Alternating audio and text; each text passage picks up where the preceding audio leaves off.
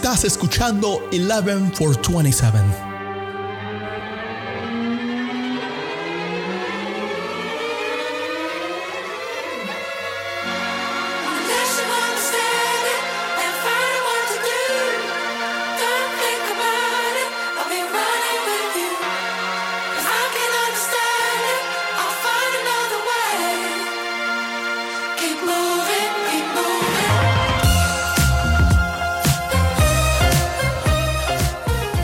Hola, ¿qué tal? Hoy es miércoles 9 de marzo del año 2022. Mi nombre es Ricardo Quintero y bienvenidos al episodio número 20 de 11 for 27, ese podcast de fútbol internacional que de lunes a viernes convierte el análisis del deporte más bello del mundo en diálogo. Cuando hablamos de jerarquías europeas, hablamos de esto. Hablamos del triunfo del Bayern de Múnich por 7 goles, acabando completamente la eliminatoria contra el Salzburgo. Don Robert Lewandowski marcando historia como siempre, marcando goles. Este tío, este tío es una auténtica locura. Es una auténtica locura de Robert Lewandowski. Y un Liverpool que con muy poco, sin pisar el acelerador, sin mostrar su mejor versión, no gana su partido y termina pasando a los cuartos de final. El Manchester City hoy es un partido anti-champions, anti-drama. Ya, ya está resuelto. Los cinco goles que le metió el Sporting nos da la invitación abierta a ni siquiera tener que ver ese partido. Porque, porque ni me motiva, la verdad. Ni me motiva ver al Manchester City en este partido de octavos de final. Y hoy tenemos un partido mayúsculo entre el Real Madrid y el Paris Saint-Germain. Cualquiera de los dos que pase, cualquiera de los dos que pase, serán un monstruo europeo para lo que van a ser estos cuartos de final, que ya contamos, que ya contamos con el Bayern de Múnich, con el Liverpool, con el Real Madrid o el PSG y el Manchester City. Aquí donde se empieza a jugar de verdad la Champions. El verdadero nivel de la Champions siempre los encontramos en los cuartos de final. Y qué importante el partido que juega hoy el Real Madrid y el PSG. Dos equipos que en sus ligas tienen un completo dominio, que tienen la sensación de que la tarea ya está hecha, que nos da la impresión de que el dominio que han tenido esta temporada en sus competiciones domésticas es muy superior a la de los, los rivales. Y es ahí donde la Champions se convierte en algo muy importante para cualquiera de los dos. Emocionalmente, hoy se acaba la temporada para uno de ellos dos. Teniendo en cuenta que la liga cada uno la tiene embolsillada, es como el niño que llega a la escuela con buenas notas, que llega a la casa con buenas notas y los papás le dicen, sí, mijo, eso es lo que usted tiene que hacer, no se preocupe. O sea, ya las aficiones dan por hecho que los dos equipos van a ser campeones de las ligas. Por eso es que la Champions se convierte en algo tan importante. Por eso es que la Champions será algo tan fundamental en un partido tan dramático como vamos a ver en el Santiago Bernabéu. Por todo lo que los conforma, el Real Madrid, un equipo completamente histórico, el que más veces ha ganado esta UEFA Champions League, y el Paris Saint-Germain, el nuevo rico de Europa, que junto al Manchester City aspiran, como sea, a tratar de llevarse la orejona. Esta temporada el Paris Saint-Germain tiene más presión que nunca, porque lo hemos venido hablando toda la temporada. Todos los jugadores, todos los cromos que han llegado a este equipo invitan a que el PSG se pueda proclamar por primera vez en su historia como campeón de la UEFA Champions League. Y lo que eso significaría para el PSG, después de tanto dinero, después de tanta inversión, después de todo lo que se ha hecho para tratar de llevar a este equipo a la elite europea. Hoy tendremos un partido con muchísimo drama. Hoy hablaremos de muchísimas Champions en la primera parte con Iñaki María Vial para analizar las llaves de lo que sucedió ayer en unos partidos muy intensos de UEFA Champions League. Y en la segunda parte se viene el bueno de Carlos Alemani para hablar una previa del Real Madrid PSG y a ver si nos da tiempo para hablar del Manchester City. Bienvenidos a nuestro estudio, bienvenidos a nuestro episodio número 20.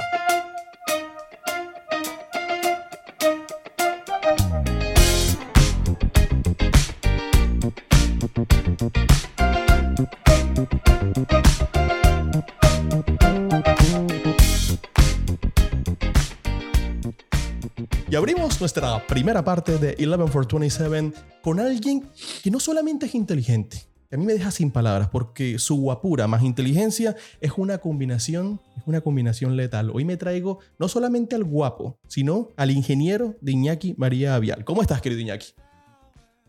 Muy buenas, Ricardo. Yo voy a empezar ya a preocuparme. ¿eh? No sé cuáles son tus intenciones viendo las últimas intros que haces aquí en el partido podcast. ¿eh? Eh, la verdad es que incluso. eh, Tío, estoy mira, te, te- desacuerdo te estoy, con- te estoy- te estoy aquí haciendo promoción. O sea, yo me imagino a las chicas que escuchan este programa, que es un 22% de mujeres que escuchan este programa, entrando a la cuenta de arroba María Avial, analista de fútbol internacional y que le encanta el fútbol y que se la pasa muy bien en la vida. Tío, Sí, y- es y- saberte vender, tío. Quizá me guste más el fútbol de la cuenta como para compatibilizarlo con lo primero, ¿eh? También hay que, hay que decirlo. Ya ves que yo no me vendo tan bien, ¿eh? Honestidad ante, ante todo. Pero bueno, de fútbol nos gusta hablar un rato y por eso, como dice el dicho, valga la redundancia, Dios los cría y ellos se juntan, pues aquí estamos. Aquí estamos, ¿no? Los panenquitas del fútbol. Si te, si te- Equilibua. si te- si te pregunto, si te pregunto por... A este, a este, a este capítulo le puse ese nombre. Don Robert Lewandowski. ¿Qué me puedes decir? Bueno, pues que es un futbolista nacido, bueno, no, a estas alturas de la película ya no vamos a presentarle, ya todo el mundo lo conoce. De hecho, mm, ha estado cerca incluso de ganar un par de balones de oro y no ha acabado ganando ninguno, uno porque no se terminó entregando y otro porque se lo lleva a Messi esta temporada, algo discutido, pero, pero bueno, eso ya creo que ha pasado la historia, es un debate que ya no tiene mucho sentido rescatar. Lo que sí que podemos decir, Ricardo, es que este tipo aparece en muchos días de la verdad, desde aquel póker, no, no, recuerdo si fue póker o, o triplete, en aquella goleada 4-1 del Borussia Dortmund al Real Madrid. Desde aquel entonces yo ya eh, me he creído a Robert Lewandowski como uno de los grandes delanteros letales de área, de sacarse recursos en espacios reducidos cuando no te lo esperas y ayer, pues una vez más, centro de Coman se saca un giro que yo no vi venir por ningún lado y se ve que Maximilian Weber tampoco porque le hace penalti, pero es que después le hace otro muy similar, otro penalti y ya el tercero de ellos, pues incluso con esa pequeña fortuna de que el rebote da en el palo y te caiga aura. Hay que oler también un poquito cómo va el fútbol en el área y en eso Robert Lewandowski tiene un grado, posgrado y doctorado. Es un loco, tío. Este tío, este tío es, un- es una locura, de verdad. Y a mí me sorprende mucho que, que siempre los mercados de fichajes llegaban y todo el mundo hablaba de Robert Lewandowski y la gente decía, no, es que con los años, no, es que solamente tiene gol. Tío, solo tiene gol. Imagínate. Solo tiene gol, tío. Nada o sea, más. eh, ¿Para qué, ¿Para qué más, eh? Pa- ¿Para qué más, tío? ¿Para qué más? De verdad. Es que a mí, yo nunca he visto en mi vida, y te soy honesto, nunca he visto en mi vida un resumen del Bayern de Múnich donde al minuto 10, primer balón que toca Lewandowski lo bote. No, siempre el primer balón que toca lo mete, tío. Es que es impresionante. Mm. Es impresionante lo de Robert Lewandowski y qué importante triunfo para el Bayern de Múnich después de todas las incertidumbres que se abrieron, después de todo lo que pasó en el partido de ida ante un Salzburg que jugó muy bien y un partido donde lo termina acabando. Ojo, que es un resultado y, y- y- se van a agarrar de la cabeza y me van a decir, joder, Ricardo, te estás pasando. Sí, gana 7-1, pero tampoco fue el, un Bayern de No, no, Múnich. no, No no, no. no, Es que hay que ver los partidos, no hay que dejarse llevar por los resultados. No, no, estoy de acuerdo. Ahora mismo mencionabas tú, mm, Robert Lewandowski acostumbra a meter la primera. Bueno, pues yo te le doy la vuelta a la moneda. Manuel Neuer acostumbra a parar la primera siempre. y la primera complicada, ¿eh? Porque ayer vimos que también, bueno, con 0-0, de hecho, el, quien tiene una es eh, Capaldo, el centrocampista argentino del, eh, del Salzburg.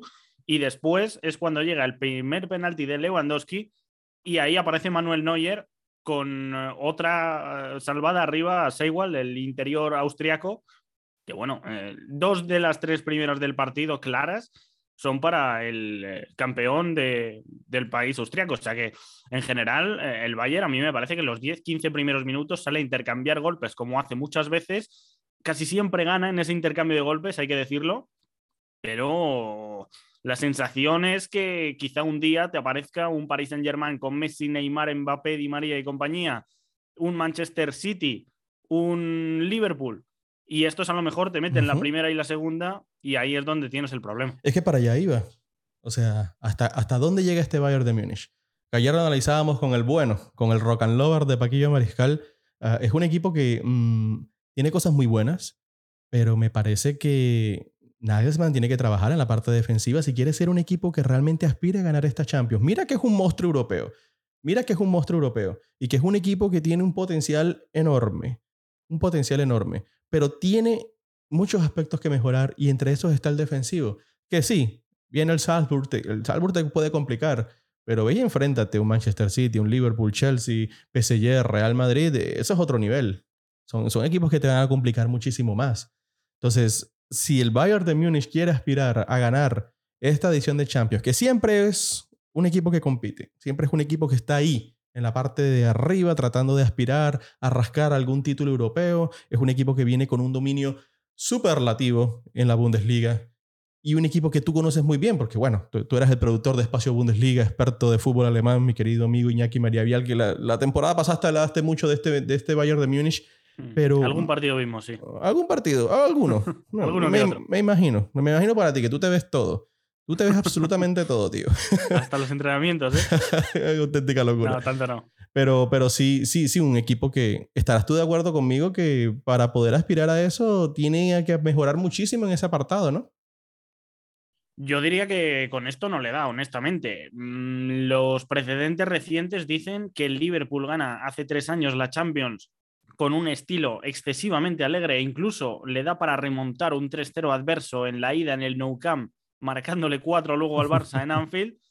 Y nos dice que también hace dos campañas eh, quien se termina llevando el gato al agua precisamente es el Bayern con Hans-Dieter Flick, que también era un equipo muy abierto, ¿eh? porque precisamente en esa Champions, Ricardo, hablando de lo de Neuer, yo recuerdo que en la ronda de, eh, de cuartos y de semis, la de semis es contra el Olympique Lyon, que tiene un palo Tokwe Cambi y que Neuer saca también dos importantísimas en la primera parte, tiene tres, lo recuerdo perfectamente, el Olympique Lyon, y en cuartos no recuerdo quién fue el rival, pero recuerdo que también eh, el Bayern eh, sudó tinta para, para poder ponerse por delante en el marcador, porque lo lo que digo, intercambio de golpes y ahí suele salir ganador el Bayern, suele salir también ganador el Liverpool. Esta semana he estado, de hecho, viendo precedentes de, de los dos equipos y la tónica reciente nos dice eso, pero defensivamente yo creo que la Champions es una competición que te exige 10, Ujú. 15, 20 minutos de meterte en bloque bajo, como se dice hoy en día, de meterte en área, de tener que achicar balones y ahí es donde me da la sensación de que este Bayern porque el Liverpool, mm, dentro de que es muy osado en ese tramo, bueno, te mete en el área a Van Dijk, a Matip, a Konate, que viene también jugando bien, te puede salvar la papeleta, pero el Bayern ahora mismo con, con Sule, con eh, Lucas y con eh, Pavard, que son los que están jugando como centrales, Upamecano, mm, que ha sido relegado al banquillo, yo creo que estos tres eh, tienen actuaciones positivas recientemente, pero yo no sé si nos los podemos creer para, para el día de la verdad en un equipo que les expone tanto, porque es que realmente el sistema, Ricardo, es 3-2-4-1 o 3-1-5-1, pero vaya, que ahí no hay carrileros. Coman y Nabri Ujú. mm, de carrileros tienen pocos, son extremos. Si del lado del Bayern de Múnich resaltamos a don Robert Lewandowski, ¿qué me puedes decir de Van Dijk en el Liverpool? Oye, mira, tengo una, tengo una, impresión, Oh. muy, tengo una impresión muy curiosa con el equipo del Liverpool. Mm, porque la sensación es que el Bayern mete 7 y no lo doy como favorito a ganar la Champions, pero el Liverpool pierde 1-0 y para mí es más candidato que el mismo Bayern de Múnich. Son, son dos lecturas que pueden ir también. en contravía de lo que son los resultados, pero es que, tío, Liverpool. Liverpool es más equipo que el Bayern ahora mismo, a 9 de marzo, a las 7 y 46 de la mañana que yo estoy sentado aquí hablando. Tú estás allá, tú estás en el futuro, tío. Tú estás a la 1 y 46. Tío, es, un- es una cosa impresionante lo del espacio-tiempo. Mira que este domingo nos, Sí. Mira, mira que este domingo estoy hablando con alguien que, o con alguien que está en el futuro, tío. Impresión. Eso mola mucho hacerlo el día 31 de diciembre, que eh, saludos desde el año que viene. Sobre todo cuando nosotros nos levantamos y también, eh, no, yo no conozco personalmente a nadie en Australia, pero bueno, se podría hacer esa misma ecuación. Los australianos ya sí que son lo- los más avanzados. Pero bueno, por no desviarnos mucho del, del tema, Ricardo, yo compro lo que, lo que dices. El Liverpool me parece más equipo, me parece el equipo más en forma del mundo en lo que va de 2022 Ujú. no solo por resultados, donde creo que son 12 partidos consecutivos ganando para el equipo de club, sino incluso por sensaciones, ¿eh? de que eh, está muy, muy bien físicamente, de que tiene mm, una plantilla de 15, 16 jugadores enchufados que ha llegado tu paisano Luis Díaz y bueno, es que es uno más. Parece que lleve jugando cinco temporadas con los Reds. eh, en general me encaja todo muy bien. El otro día, ya te digo, tiene que salir con AT porque no está Matip y perfectamente. Quizá los laterales sean los dos eh, las dos demarcaciones más complicadas de, sustituir. Lo primero por el nivelazo de Robertson y, y, de Trent Alexander Arnold. Y lo segundo porque ahí el recambio, en izquierda está Chimicas, pero en derecha no termina de haber un recambio. El resto, entre quien entre, me da la sensación de ser un equipo competitivo. Y luego ayer, pues bueno, eh, el resultadismo. Eh, 7-1 el Bayern, yo honestamente en el cuarto ya desconecté, no, no vi más porque estaba todo el pescado vendido, como decimos por aquí. Pero bueno, el Bayern eh, mete cuatro de las cinco primeras y el Liverpool tiene tres disparos al palo, dos de Salah y un cabezazo de, Joel Matip, que por cierto, el Liverpool también el balón parado genera muchísimo, ¿eh? con los centradores, con los laterales lanzando corners y con Van Dijk, con Matip, con este tipo de futbolistas cargando el área, rematando, tiene tres palos y honestamente el Inter, eh, el gol que marca es ese zapatazo de, de, Lautaro. No quiero desmerecer al Inter, pero decir que el Liverpool ayer es una derrota que hay que cogerla con pinzas. Sí, y, y, lo del Inter, que para aplaudirlo, porque le jugó en el partido de ida 70 minutos muy buenos. El equipo se termina cayendo en sí, lo último sí. y se termina llevando un resultado muy doloroso. Era muy difícil remontar, era muy difícil remontar. Meter tres goles en Anfield, tío. Ven, yo te invito a que tú hagas eso. Eso es muy complicado. Mm. Era muy complicado. La hazaña que tenía el Inter era muy complicada. Pero bueno, se lleva un triunfo, mmm, diría que anímico. Yo creo que este es un triunfo que le sirve a un Inter de Milán que ha tenido un febrero terrible que viene de, de, de, poder meter cinco goles un fin de semana, pero que era un equipo que en seis partidos te había marcado uno, que anímicamente el equipo no se encontraba bien, que perdió el liderato sí, sí. de la Serie A, que sí, que, te, que jugaste muy bien, que Inzaghi planteó un excelente partido de ida ante el Liverpool y que mira que trataron de hacer lo que pudieron, pero no les alcanzó. Creo que es un resultado mucho más anímico para el Inter. Ahora, a lo que le queda al Liverpool es lo que le queda al Liverpool es bonito. O sea, los rivales que están clasificando ya de por sí, Bayern de Múnich, Liverpool, Real Madrid o PSG, y tener al Manchester City, tío, es que los cuartos de final pintan, sí, sí. pintan de puta madre, tío. pintan de puta y, madre. Y la semana que viene, eh, lo lógico también es que se termine metiendo el Chelsea, que lo tiene ya muy encarrilado. Eh, Atlético de Madrid o Manchester United llegan muy mal. Pero como tengan el día, ojo con estos, ¿eh? O sea, Cristiano Ronaldo en Champions, a poco que le acompañes con Bruno Fernández, con Barán, con De Gea, o sea, línea por línea, mm, te tienes que creer, entre comillas, al Manchester United y al Atlético de Madrid, pues ya se ha visto que también, como tenga el día, eh, Simeone planteando una eliminatoria, mmm, es que no importa muy, muchas veces cómo llegues, es muy anímico todo. Así que en general eh, yo creo que, van a quedar unos cuartos donde quizá todo el mundo incluso quiera al Ajax y el Ajax viene de sacar 18 de 18 en fase de grupo, Ricardo. Bueno, el Ajax o el Benfica, ¿eh? que yo eh, he dicho siempre que no descarto al Benfica, aunque sea favorito el Ajax, pero vaya, que en general me parece que son unos cuartos con mucho nivel en parte porque nos hemos encontrado eliminatorias de octavos, algunas bonitas, pero en general no se han cruzado tantos caballos negros porque en, eh, fase de grupos ha habido pocas sorpresas y los favoritos han terminado la mayoría eh, como primeros, pero oye, que los cuartos pintan bien más que nada por, por cartel, porque los equipos, si a principio de temporada nos dicen ocho favoritos, seis de los ocho que estarán seguramente y quizá alguno más serán los que nos vayamos a encontrar ahora. ¿Tú eres de los de, tú eres de, los de la teoría de que la Champions empieza en los cuartos? Creo que hay que tener muchas cosas trabajadas, pero que importa muchísimo cómo llegues. En la temporada pasada, sin ir más lejos, para mí el Chelsea no era uno de los cinco grandes candidatos seguro y uno de los ocho quizá tampoco.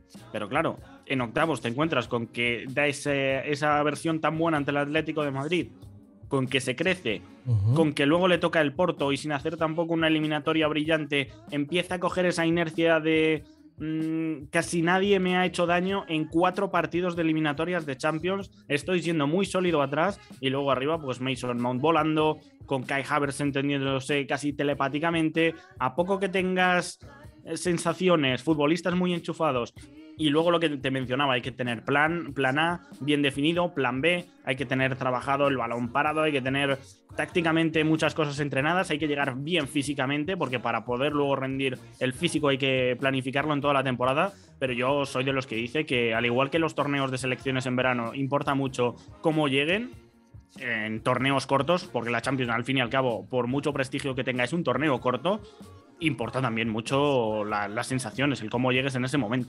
Ahorita después de esta conversación, mira cómo yo juego con el espacio-tiempo, hablando de que hablaba contigo en el futuro. La primera parte, hoy es la segunda parte. Y tú que eres la segunda parte, serás la primera parte. Así que ya yo con Carlos Alemania hablé.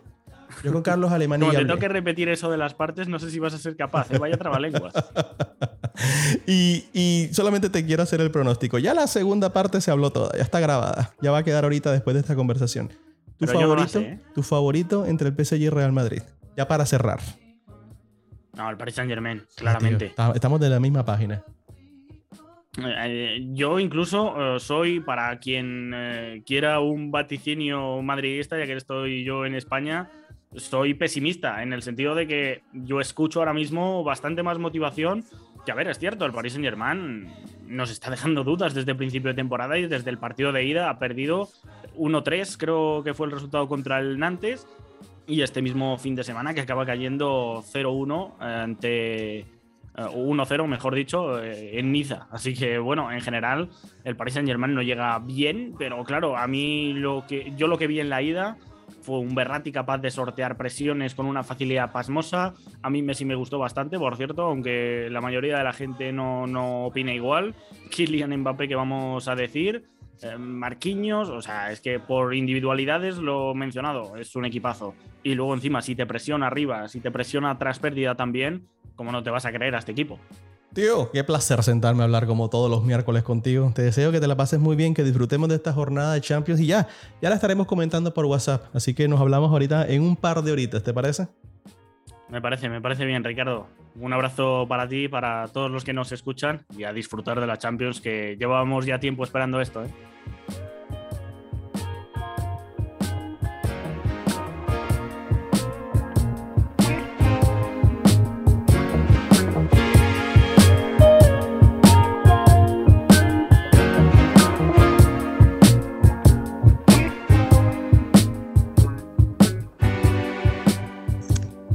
Entramos a nuestra segunda parte de 11 for 27 y me traigo al bueno de Carlos Alemania, analista de fútbol internacional, que la semana pasada me hizo mucha falta. Y, se nota, tío, se nota que te hacía falta hablar conmigo porque ya me estabas empezando a dar toda tu opinión sobre el partido y dije, tío, vamos a calmarnos, vamos a calmarnos, tío, vamos. Y lo hablamos ahora en tres segundos. ¿Cómo estás, querido Carlos?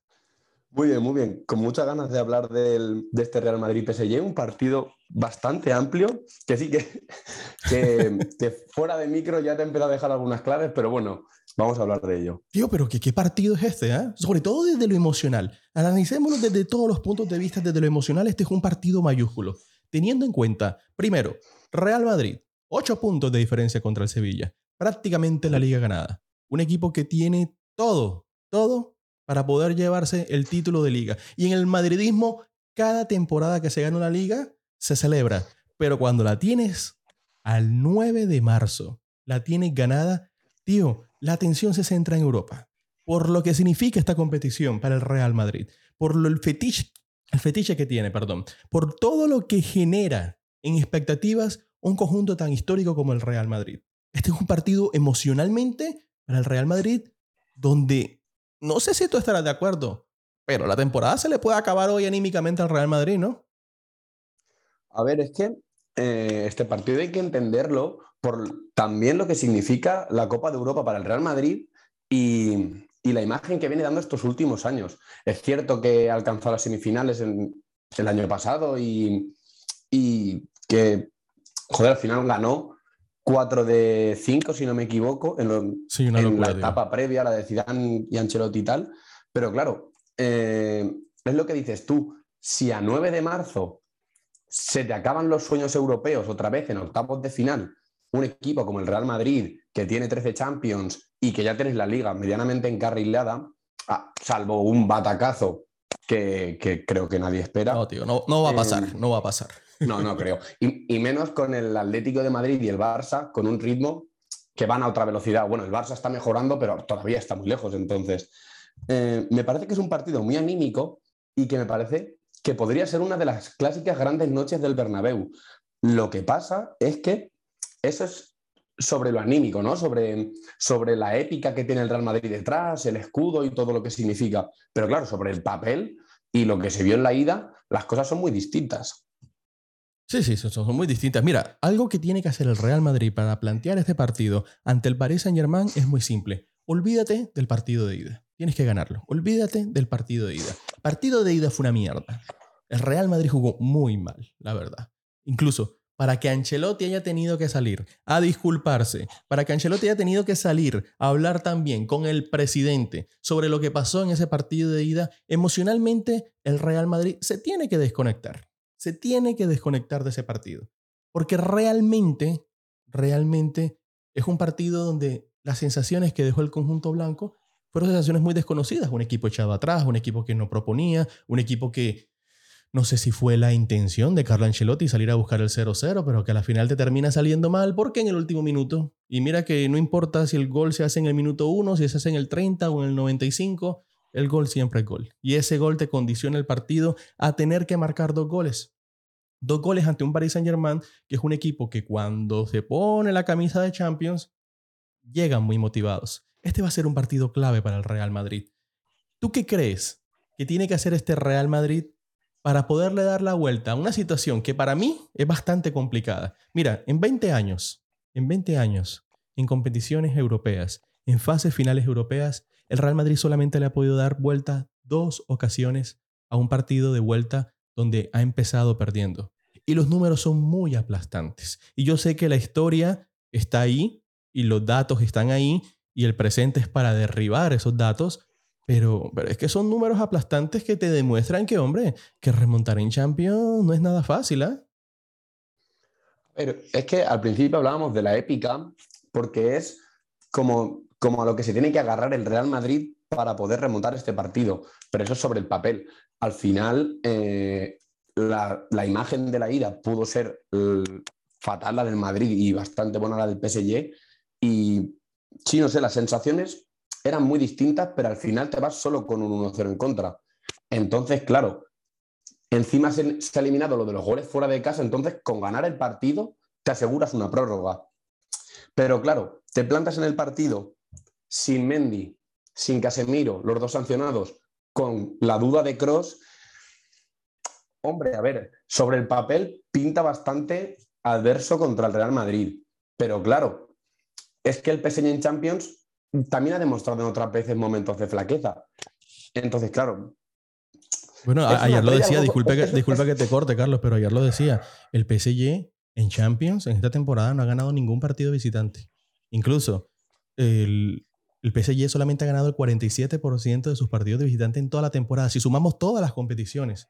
Eso es un dato que anima mucho al madridismo. No sé si tú tenías ese dato a la mano, pero es un dato aplastante para un equipo que supuestamente para el contexto de la League On, teniendo en cuenta, ojo, no estoy diciendo que la liga sea mala, no se me malinterprete, pero hay una diferencia abismal de presupuestos entre el PSG y los otros competidores que te invitan a creer que el PSG se pasea por esta liga. Pero que un número tan aplastante, que el PSG solamente haya ganado el 47% de sus partidos de visitante, digo, en el, en el madridismo, a ver, y salgan motivados. A ver, era un dato que yo no tenía, pero, hombre, claro, invita al optimismo al Real Madrid. Además, en estas tres semanas que hay entre la ida de los octavos de final y la vuelta, que se cuadra así para ir luego acorde con los de Europa League, eh, el Real Madrid ha hecho pleno, ha ganado 3 de 3.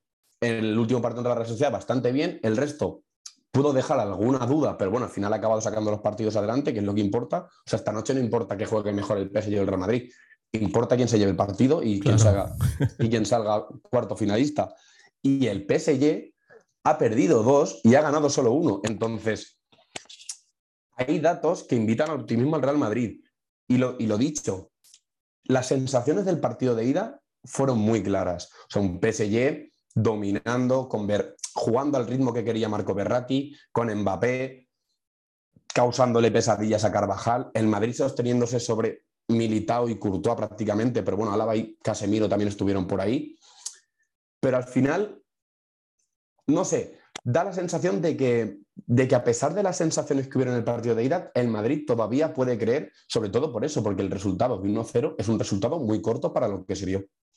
Claro, claro. Es un resultado muy corto. O sea, seamos honestos. Es un resultado que prácticamente se puede abrir para cualquier cosa, porque un Real Madrid inspirado en el Santiago Bernabéu te hace desastre. ¿Sí me va a entender? Ahora, yo la Mm. semana pasada y las dos últimas semanas ven- lo he tenido muy claro. Para mí el PSG se lleva esta final, se lleva este partido.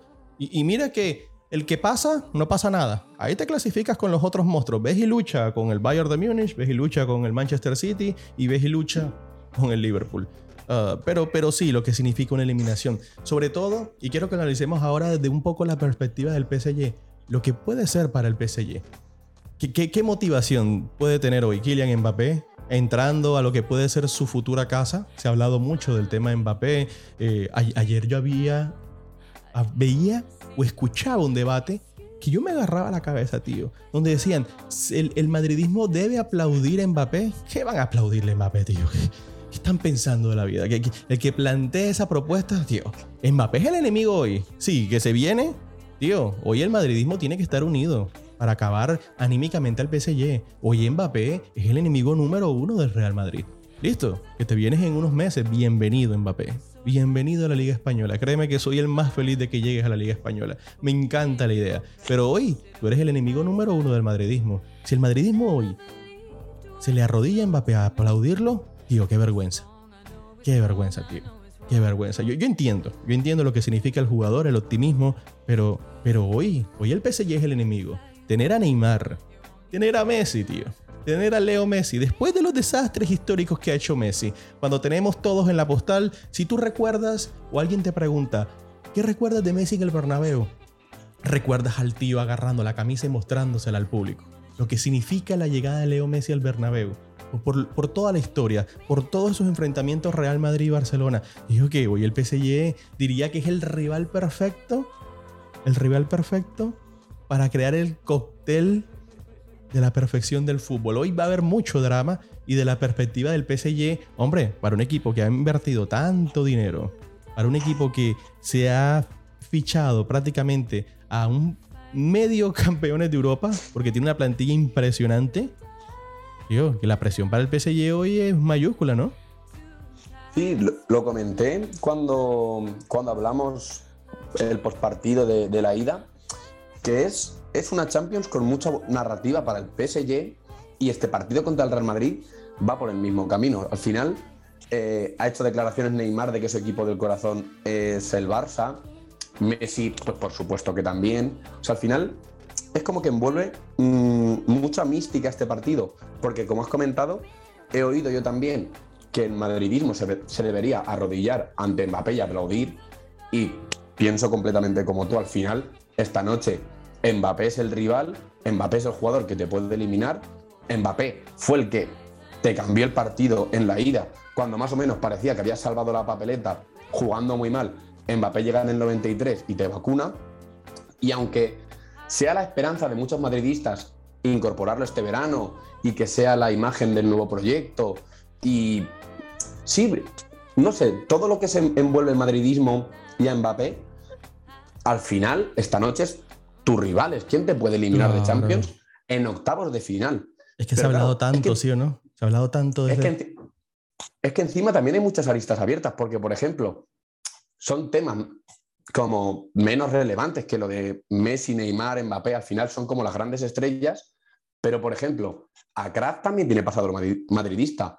Keylor Navas más de lo mismo. Y, y Sergio porque Ramos, está y porque Ramos está lesionado, pero si no, o sea, es un partido, sí, que tiene como mucha narrativa, como, como mucha intrahistoria, y al final eh, Benzema, Tony Kroos si llega, Modric, se han, han, han dominado Europa, han sabido sobreponerse en muchas ocasiones a situaciones adversas, pero claro, no sé, es un partido que esconde muchas cosas y, yo tengo muchas ganas de verlo porque también hay dudas sobre el planteamiento que puede haber, porque se ha hablado mucho de 4-3-3 al Real Madrid, que saque los cuatro centrocampistas como hizo Zidane en varias ocasiones. Está la duda del PSG de si va a salir con Messi, Neymar, Mbappé o incluso si mete a Di María. Entonces, no sé, yo lo veo un partido de los grandes, de los que mola sentarse a ver con calma, con los amigos, con una cerveza y, y sí, disfrutarlo completamente. Si tú serías Carlo Ancelotti, ¿apostarías a jugártela con Tony Cross? ¿O harías una variante en ese medio campo? Ojo, hablamos de Tony Cross, un, un tío que ha marcado historia en este Real Madrid. A ver, es un tema delicado. Ayer de- eh, Ancelotti hizo unas declaraciones que dijo que si ve a Kroos al 100% juega, pero si lo ve al 95% no juega. Esas son formas de valorarlo.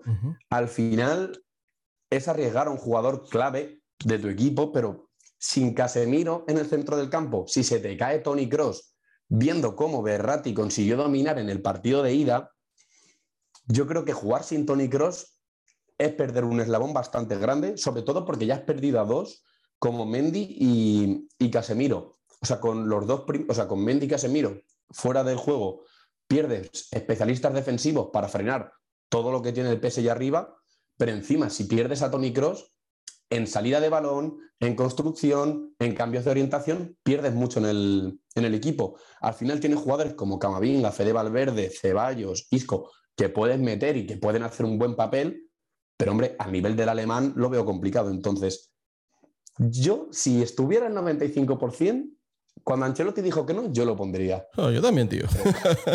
yo también. A O mí sea- pónmelo, a mí pónmelo al 95, al 90, al 85, yo me lo pongo. Ahora, ahora. Ver, si está a un al final es 50, si está. No, si está en. si-. Si, no está en condiciones de jugar, es mejor que no se arriesgue. Y yo prefiero ver a otro jugador que le pueda aportar algo al Real Madrid, porque en esa parte del medio campo es la clave para poder tener el control del partido. Y el Real Madrid necesita tener muy enchufado ese medio campo para que se conecte con la parte de arriba y para que se conecte con la parte de abajo. Porque si algo que pasó en el partido de ida, fue muy sencillo. El Real Madrid no conectaba un balón arriba. El Real Madrid le costó muchísimo llegar. El Real Madrid le costaba mucho generar. Prácticamente fue un equipo que se guardó atrás.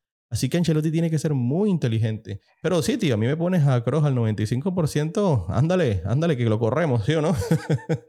Hombre, a ver, eh, a ver, al final el que sabe y el que conoce la situación es Ancelotti y por algo haría las declaraciones. Pero a ver, visto desde fuera, nosotros dos, Ricardo Quintero y Carlos Alemán, pues, hombre, nosotros te ponemos a Tony Cross y que juegue al, al 80% ya te lo pongo. Es lo que has dicho tú, si estuviera al 50% que va a jugar medio cojo, pues obviamente no. Pero mientras pueda aguantar el ritmo del partido, yo lo pondría de calle. Sobre todo porque, bueno, Camavinga viene a hacer un gol, pero Fede Valverde y Camavinga tampoco han llegado esta temporada con un nivel que digas se pueden imponer y pueden dominar el partido. Al final, Kroos y Modric siguen siendo los titularísimos del Real Madrid y, y- sí, o sea, son necesarios para remontar este partido. ¿Hay algún aliciente hoy entre el Manchester City y el Sporting? Porque yo creo, te soy honesto, yo sé que yo te soy muy honesto. Que este partido sea a la misma hora del Real Madrid-PSG, yo creo que solamente los hinchas del City van a ver ese partido. Te lo aseguro, tío. Porque es que ese partido, es que el Manchester City es el, es el antidrama de la Champions, tío. Es que, hombre, yo te digo algo, al menos nos hubieran dado, no sé, un, un- en el partido un empate y después le metan 5 o 7, como hizo el Bayern de Múnich. Pero, tío, no me resuelvas la eliminatoria por 5 a 0 en el partido de ida porque es que no me invitas, no me invitas a ver absolutamente nada de ese encuentro. No sé si tú estás en la misma página mía. A ver, es que yo lo veía una, una eliminatoria bastante, bastante decantada a favor de Manchester City, pero no me imaginaba algo así. Al final, el, el Sporting de Portugal de Rubén Amorín es un equipo divertido, atractivo, que, que te invita a ver los partidos, pero claro, si el Manchester City te pega el baile que te pegó en el primer partido, y eso es que el Manchester City no me pareció que jugase su mejor partido de la temporada ni nada parecido. Es que ni, lo necesita, tío. Es que ni lo necesita. Es que es un equipo tan que brutal. es muestra tan un, e- brutal. muestra un equipo. O sea, estas últimas temporadas, aunque el año pasado no, no ganase la Champions, llegó a la final, que ya papel bastante, bastante bueno, pero es un equipo que muestra un control del juego, un dominio y que parece que ha generado un gen competitivo de no tener que jugar a la perfección para poder sacar ventajas y de aprender, o sea, y que ha aprendido a en los momentos adversos darle la vuelta a la situación que da la sensación de que, de que solo se lo puede cargar un rival muy directo y es más o menos la misma sensa- sensación que me da con el Bayern o con el Liverpool, aunque ayer con el gol de Lautaro ahí quedó, en plan, se quedó un poco en el aire la eliminatoria de que podía pasar algo, pero no sé, son equipos que me, que me dan la sensación de muy favoritos. Y claro, si encima vas con un 5-0 en la ida, juegas en casa, eh, o sea, es un partido que lo veremos los que los, en, en el Los diferido. los que tenga- el diferido que- de los panenquitas, pero te, te soy Claro, honesto. claro. Yo, yo ni en diferido me lo veo, tío. Ni en diferido me lo veo. No, no, no me da ganas. Es que no, no, no. Na- Tampoco, el- yo, yo amo el fútbol, pero tampoco me da para tanto, tío. También tengo una vida, que joder. A ver, es un, par- es un partido, lo que se dice de café para muy cafeteros. Yo depende de cómo acabe eh, del Real Madrid PSG y demás, supongo que me lo pondré o no. Pero bueno, igualmente mañana tengo clase y me tengo que despertar a las seis y media de la mañana, o sea, es fácil que no lo vea, que hay, hay prioridades en esta vida. Eh, Es una auténtica locura. De verdad, lo, lo de Guardiola es una auténtica locura. Yo creo que este Manchester City es la obra cumbre de Guardiola. Porque es un Sí. equipo que cuenta con mucho dinero, sí. Pero ¿cómo se invierte ese dinero? Dime cuándo fue la última superestrella que llegó al Manchester City. Nada. Aquí llegan puro gente joven, puros jovencitos con muchísimo potencial y que se engranan tan perfectamente en una idea de juego que el técnico sabe plasmar muy bien. A mí me sorprende mucho lo de Guardiola, de verdad. Es increíble lo que está haciendo y el legado que está haciendo en la Premier League. En una liga tan complicada que en los últimos cinco años lleves el 75% de las ligas Premier ganadas, eso es una burrada. Es una auténtica burrada. Y que no hayas podido ganar, que no hayas podido ganar la Champions, está bien. Eso pasa, es que la Champions solamente la gana uno. Es que a veces tendemos a ser como poco objetivos en lo difícil que alcanzar una competición. Antes de que el Real Madrid lograra encaminar sus tres títulos consecutivos, nunca en la historia, nunca en la historia del fútbol, un equipo había repetido ser campeón de UEFA Champions League. Ahí, ahí lo difícil. Es ahí lo difícil de ganar un torneo que cualquier cosa puede pasar. Eso sí, eso sí. Están quedando unos cuartos de final tan lindos, tío. Están quedando Mm, unos cuartos de sí. final tan lindos. Vamos a esperar a ver quiénes son los clasificados de la, de la próxima semana. Pero es que están quedando unos clasificados. Esta va a ser una Champions muy linda. Vamos a ver cómo se termina de jugar con el regreso del público a los estadios, estadios otra vez llenos. Eh, ya, ya hacía falta, ya hacía falta estas, estas noches europeas y esa musiquita de Champions que tanto nos gusta. Carlos, qué placer sentarme a charlar un miércoles de fútbol. La semana pasada me hiciste mucha falta, así que nada, sabes que, sabes que me la paso muy bien contigo y te mando un abrazo grande. Un abrazo, Ricardo. Un placer haberme pasado para hablar del Real Madrid PSG principalmente y luego al final unas pinceladas del Manchester City y el Sporting de Portugal, por supuesto. Y prometo que a no ser que sea causa de fuerza mayor, no falta otra semana por aquí. Ojo, tío, que la próxima semana tú y yo, Atlético de Madrid, Manchester United, te lo, te lo apunto desde ya. Ve- ves preparando el programa. Voy ves preparándolo desde ya. Que, que ese partido, ese partido viene con muchas cositas buenas. un abrazo grande, Sí, crack. sí, sí.